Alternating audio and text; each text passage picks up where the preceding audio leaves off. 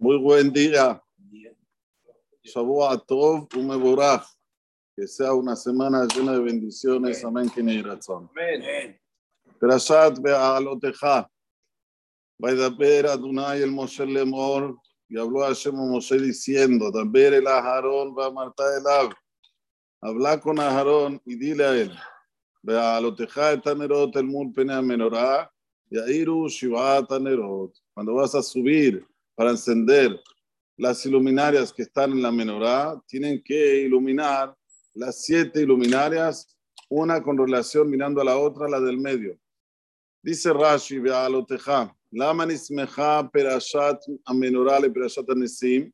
¿Por qué la Torah trajo al lado de la perashat de los nesim que terminamos en perashat Nasó, que cada presidente y presidente trajo un acercamiento, una mataná, como una ofrenda delante del Creador, ahora coloca la perashá de la menorá. ¿Qué tiene que ver la perashá de la menorá con la perashá de los nisim, de los presidentes?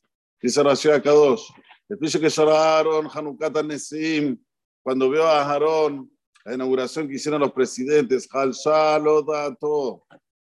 En ese momento Aarón se puso mal, porque no estuvo en la inauguración ni Aarón ni su Shebe, ni su tribu.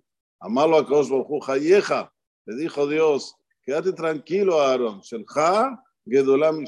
Lo tuyo va a ser más grandioso que lo de ellos. ¿Por qué? Shata Madlig, Umetibe Tanerot. Vos tenés que encender y aprimorar a las iluminarias todos los días.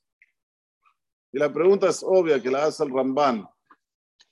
Una cosa cuando uno, la, uno trae una ofrenda, otra cosa cuando es ordenado a que lo haga. Es muy diferente. Aarón que quería, Aarón quería él traer de su parte algo para Hashem. De repente me dice, no te preocupes, Aarón, lo tuyo es mejor que lo de ellos. ¿Qué? A ti te voy a ordenar que encienda la menorá todos los días. Esto por un lado. Y por otro lado pregunta al Ramban que Aarón no hizo nada. Aarón no era el que acercaba a los corbanot, todas las, las eh, menajot, las eh, harinas que había en el Betamigdash. No es que no hacía nada Aarón. Entonces, ¿por qué se quedó mal Aarón que no hizo nada?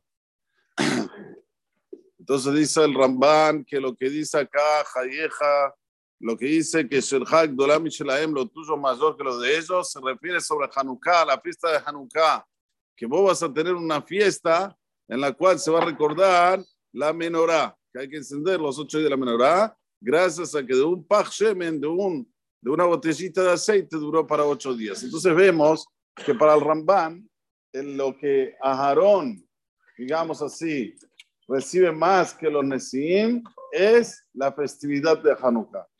Así es el Ramban. Y trae pruebas al Ramban. Lo que yo me quiero parar a detenerme un poquito es cuánto una persona cuando él tiene esa sensación del por qué yo no puedo hacer más que el otro, por qué yo no puedo crecer como el otro, por qué yo no puedo darle a causa más de mí, ¿cuánto recibe de Sahar?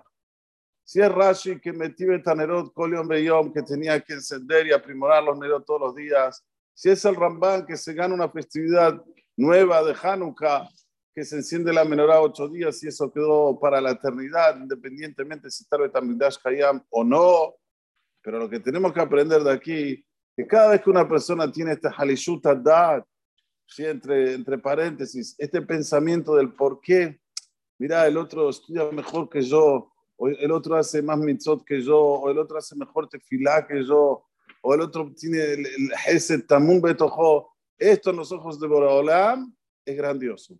Y lo va a ayudar para que Shelcha Gedolam y Lo tuyo va a ser más grande que lo de ellos.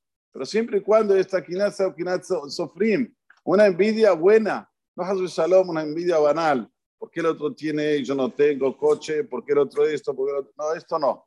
Hay que buscar la quiná que tuvo Aaron Cohen. Todos hicieron Hanukkah Mizbeach, todos trajeron Kurbanot. Yo no pude, no me llamaron ni a mí ni a mi Shevet. No me siento bien. El Esto es un punto. Otro punto que tenemos que ver en, esta, en el comienzo ya de Bealoteja, cuánto Boraholam se, se, se coloca en su sagrada Torah el semihut, el colocar uno al lado del otro para decirte un limud. Por ejemplo, dice, ¿Por qué Nismeja Perashat Miriam a la Perashat de quién? ¿De quién? De los Merakelim. Muy bien.